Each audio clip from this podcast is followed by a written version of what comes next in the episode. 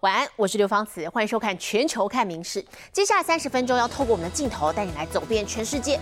好，首先带来关心的是，为了防卫离岛有事，好，美军打算在这几年啊成立三支陆战队滨海作战团 （MLR），其中夏威夷的第一支部队已经在去年四月成军了。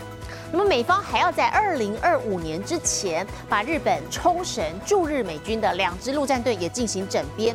一支部署在冲绳，一支则派往关岛，以遏制中国势力扩张。四月底，美菲肩并肩军演在吕宋岛北部登场，两国出动的精锐部队当中，美军全新成立的部队陆战队滨海作战团 （MRL） 也一同亮相。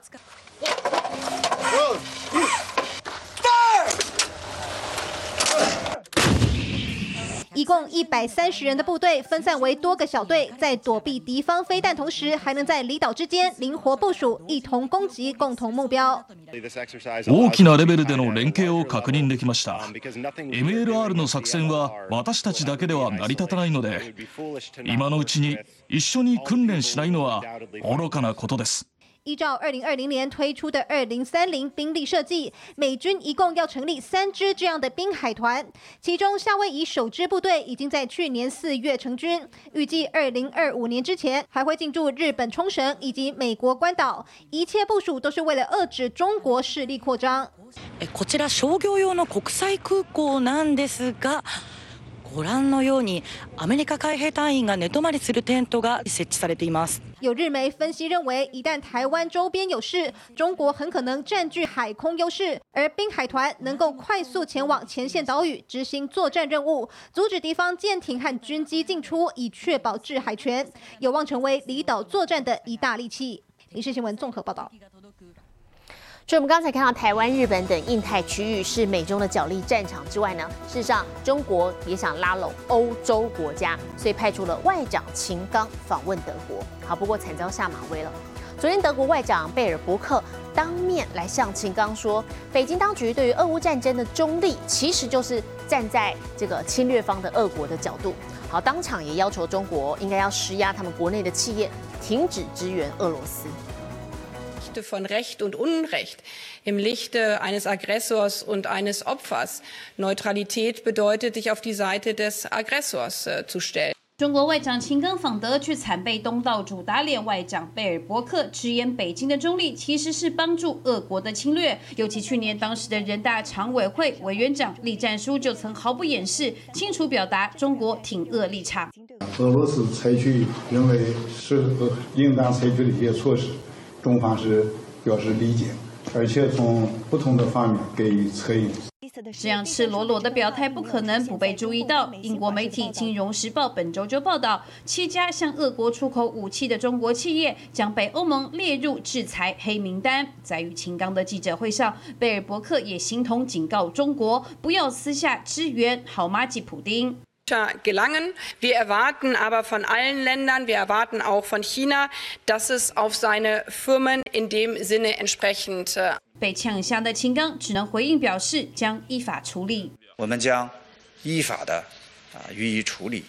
对比德国不给中国面子，其实日前德国财长林德纳的访中行也遭到临时取消，似乎是中国在报复。今年三月，德国教育部长史塔克瓦特辛格访台，但林德纳本人可能对此不以为意，因为早在二零一九年，他就疑似因为以自由民主党主席身份接见香港民主派人士，而曾被取消北京行程。民事新闻林浩博综合报道。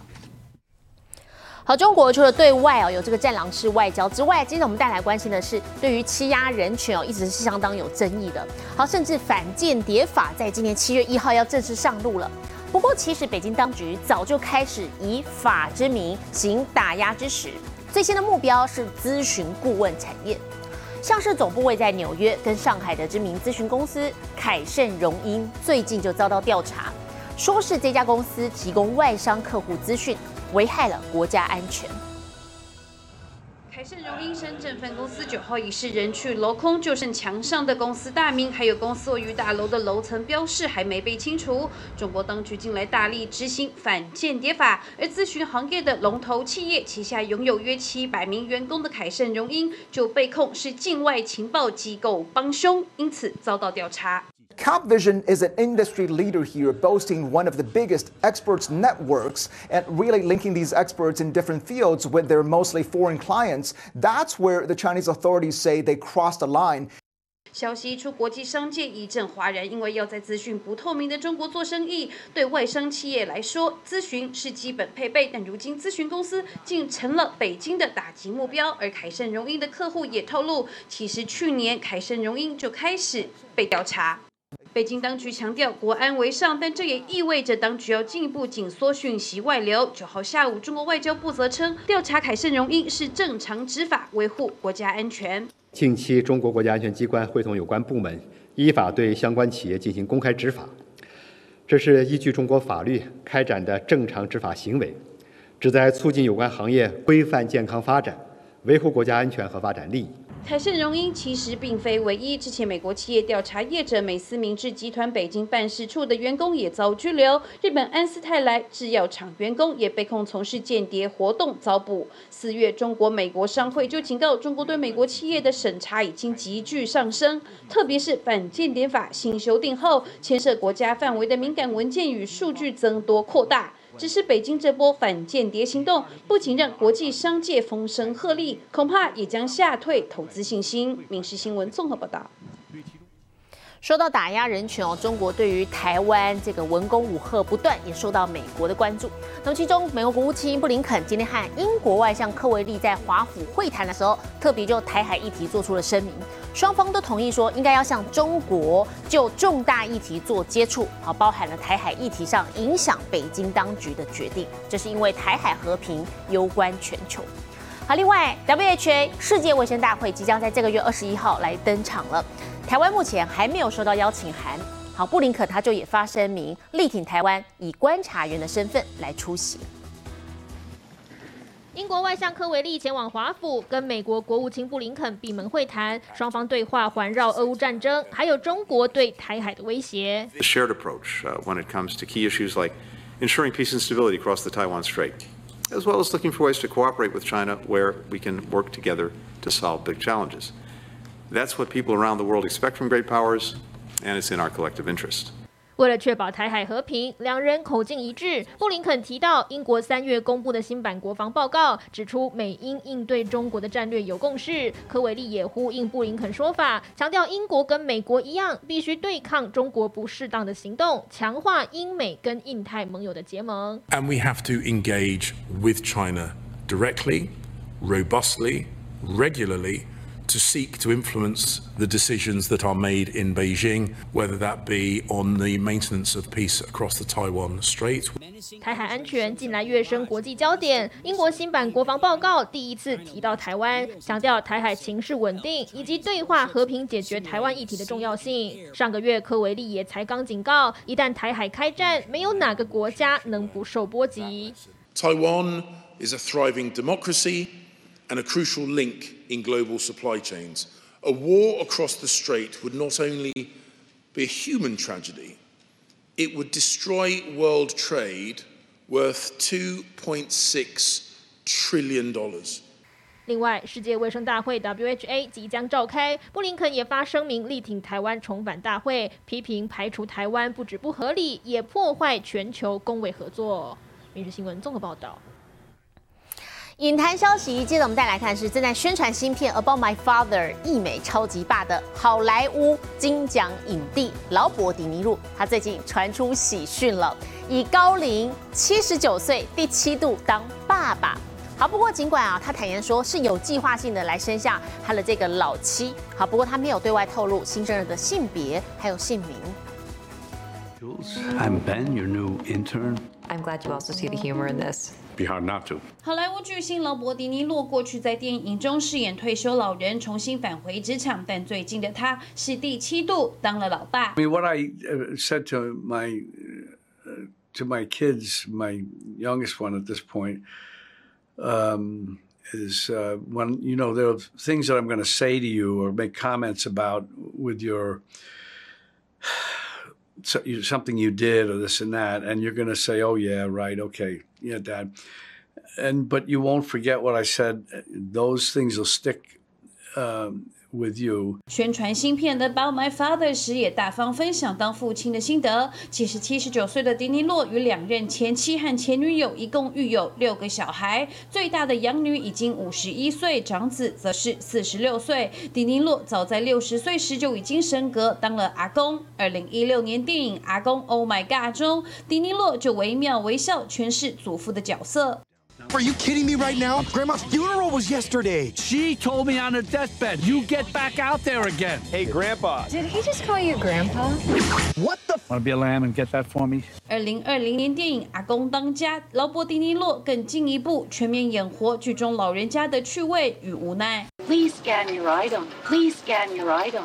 I just did. Please scan your item. Yeah, right. Sir. 不计形象搞笑演出也让迪尼洛获得一致好评。This can't keep happening. You're not putting me in a home. What if it were our home? Jenny! 演祖父超上手，但私底下迪尼洛恐怕当爸爸更在行。其实已经六度当爸的迪尼洛说过，自己算是有在管、有界限的严格父亲。而此次尽管承认是按计划生下小宝宝，但注重隐私的迪尼洛并未透露妈妈是谁、宝宝的性别与姓名。外界则猜测，小七宝宝的母亲可能是比迪尼洛小了约三十五岁的亚裔武术教练 Tiffany Chen。民事新闻综合报道。脸书的母公司 Meta 执行长扎克伯格，他不只是身为科技业的大老板，其实也相当热衷于运动。好像日前在美国戏谷所举办的巴西柔术锦标赛，赫然就看见他的身影，而且第一次参赛就拿下了一金一银，好让他开心的也在脸书粉砖晒出了照片。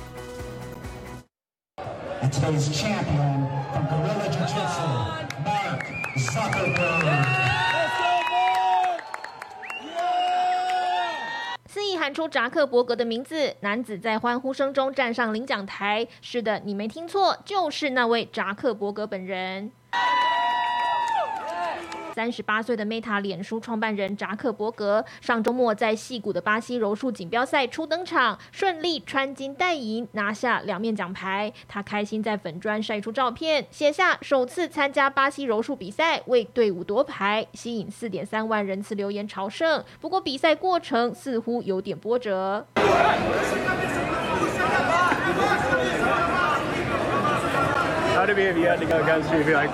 一开赛，扎克伯格原本想抢先机吊倒对手，反被对手压制，最后裁判判定对方获胜。扎克伯格却看来十分不服气，和裁判争论，最后改判双方平手。其实扎克伯格原本就爱运动，喜欢格斗技，也爱冲浪，还常常搞怪。这次巴西柔术比赛出事提升就拿牌，也让这位科技业大老板奇闻异事再添一桩。《民事新闻》留言做报道。二零二四的奥运比赛要在法国巴黎来登场了。那么这届比赛选手餐厅的奥运菜色也首度公开，当然充满浓浓的法国风味之外呢，其实餐点也够营养。而且同时还兼顾考虑了各国的文化跟宗教习惯。健康的藜麦搭配经典法国面包，还有许多新鲜的海鲜冷菜，这些令人垂涎的美食，都是2024年巴黎奥运会预计提供的精致餐点。We all have been asked to um, propose twelve-ish recipes. Uh, so it's going to be, uh, we have cold dishes, main dishes, and desserts, And I wanted to be a, a bit representative about what we do in France. So it's quite a gourmand, as we say. 巴黎奥运吃的民生需求，要满足选手村里来自两百零六个国家的一万五千名运动员。另外还有工作人员、贵宾、媒体记者，甚至是飞到巴黎观赏比赛的游客们，都包含在内。光是一天就要制作大约四万份餐点。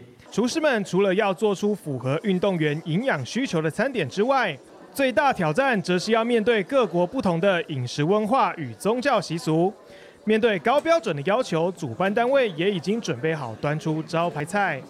法式料理从食材等级的选用到摆盘，世界闻名。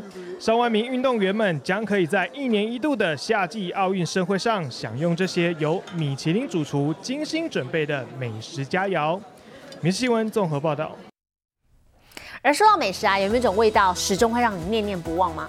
可能是阿妈的卤肉，或者是妈妈的腌菜。那么味道似乎总跟回忆是密不可分的。我们今天带来看的是拥有大批移民的墨西哥，不久之前就举行了一场新著名烹饪大赛，抱回冠军的委内瑞拉移民特别秀了一手厨艺，端上美味的家乡菜。把洋葱、蔬菜切断，将备好的食材细心料理，最后再加点香料提味。二十九岁的林纳斯在墨西哥的住所中做着炖马铃薯、玉米饺子、香蕉蛋糕等家乡菜，试图复刻记忆中的味道。林纳斯五年前离开了家乡委内瑞拉，逃离了动荡不安，同时也挥别了熟悉的家园。El primer año es muy duro, Es uno atraviesa como un estado de depresión. es un plato que sabe como abuelita, o sea, como un plato como mezcla, como que sí, como que sientes como eso de estar en la casa, como de que te sientes abrazados. 透过下厨，把对家乡和亲人最深切的思念融入料理，再细细品尝那一解乡愁的滋味。林纳斯在今年三月墨西哥当地举办的移民料理杯中， 凭着经典家乡菜夺得佳绩。根据当局资料，墨西哥光二零二二年就迎来了三十四万移民。对这些移民来说，离家再远，故乡的味道并不会随之被淡忘，而是在游子心中化为浓浓的乡愁。明星新闻前引庭综合报道。回到新闻现场，我们再来看这两起是不是不明飞行物体出现呢？首先是美国纽泽西州，在这个月八号，疑似有陨石击中了民宅，撞破屋顶，甚至打坏了地板，还反弹起来。另外，在中国哈尔滨，日前夜空也惊见了不明飞行物。北京的天文学家观察物体的移动速度，猜测是人造物体进入了大气层解体的画面。came from the sky, fell through the roof, this top left window. This is my dad's bedroom. 美国纽泽西州这栋民宅八号下午遭天外飞来的怪石袭击，原本以为有人无聊乱丢石头，结果尽可能是来自外太空的礼物。Thinking it's a meteorite. Came through here, hit the floor here because that's completely damaged. It ricocheted up to this part of the ceiling And then finally coming down and resting just on the floor there. 所幸当下没有人在家，否则被这种撞击威力打到，后果难以设想。看看这颗造成民宅惊魂的石头，长约十五公分，宽约十公分，并不起眼。屋主说摸起来温热，专家猜测可能有四十或五十亿年历史。Been running around in space all that time. And now it's come to Earth and it fell right into their laps. That's really unusual. 警方表示，事件还在调查当中。若真是陨石，可能与近期的流星雨活动有关。而中国哈尔滨日前天空则发生奇怪现象。哇！五月二号晚间抬头看，哈尔滨出现一道光线，有不明飞行物掠过，没有任何声音。它特别亮。目击民众说，闪光约出现十几秒。北京天文馆研究员认为，如此慢速移动不可能是流星，初步猜测是人造物体，像是航天器或卫星进入大气层时解体造成的景象。民事新闻联新综合报道。好，游玩啊，跟这个动物近距离接触要小心哦。日前有美国游客前往印尼巴厘岛，在跟大象拍照的时候，疑似手臂太靠近象嘴了，结果被大象给咬住，紧急送医治疗。与大象亲密接触是许多人梦想。陆上最大动物虽然吃素，却力大无穷。I couldn't get my arm out. I could just hear cracking. Um. And I just started to panic. 女子心有余悸。日前，她去印尼巴厘岛找大象玩，没想到却被咬住手臂，让她痛不欲生，美梦秒变噩梦。It was like a suction. And pushed into his mouth. 回顾事发当时，工作人员正忙着帮女子跟友人拍照，同时指挥女子如何跟巨兽摆 pose。I just feel as though he he was guiding me and he let my arm get too close to his mouth and I didn't know how close too close was. 女子回忆，直到出事时才发现为时已晚，被紧急送医治疗。现在手臂上还有钢板固定。原本度假村承诺会协助调查，并支付五千美元的医疗费用，但后来就对伤者来电不接不回。还好最后成功拿到四千八百美元，但对当事人来说，开心出游却已惊魂收场。民事新闻综合报道。越来越普及的自驾车，我们再来看到，在美国加州呢，有业者从去年开始推出了完全无人驾驶的计程车，用手机 App 预约，随叫就能随到。汽车快速在街头奔驰，仔细一看，驾驶座上却没半个人影，看似灵异的场景，其实源自业者的一项新服务。If I'm in the area or just running some short errands, the, the car will wait for me, and it's it's very convenient, especially as someone who doesn't have a car. 美国自驾车业者 Waymo 去年开始在加州推出无人计程车，民众只要用 APP 预约就能随叫随到。Arriving. Yeah, yeah. Ready at pickup. Heading. Find my car. Oh, Button. that, that's the, Okay, find my car.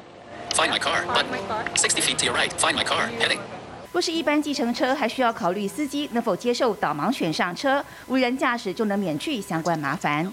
This isn't just me. This happens across the U.S. That when we try to bring our guide dogs in, they say no, or they drive away, or they don't show up, or they'll cancel the ride. And I've never had that problem with dispatching a driverless car because there's no personality involved. 随着技术进步，甚至有业者研发出自家的专用车。不过方便又快速的这项服务也不是没有缺点。 加州在短短七个月内就传出九十多件自驾车相关意外。When the autonomous vehicles get confused, they come to a complete stop.